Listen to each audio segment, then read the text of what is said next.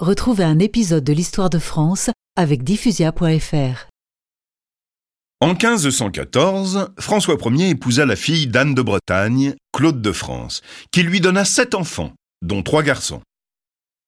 Par ce mariage, il hérita du duché de Bretagne qu'il céda à son fils après le décès de sa femme en 1524. Le 8 décembre 1532, François Ier réunit le Parlement de Bretagne à Vannes. En cette noble assemblée, je viens vous proposer une union réelle et perpétuelle. Je m'engage à respecter les droits et les privilèges fiscaux de votre duché.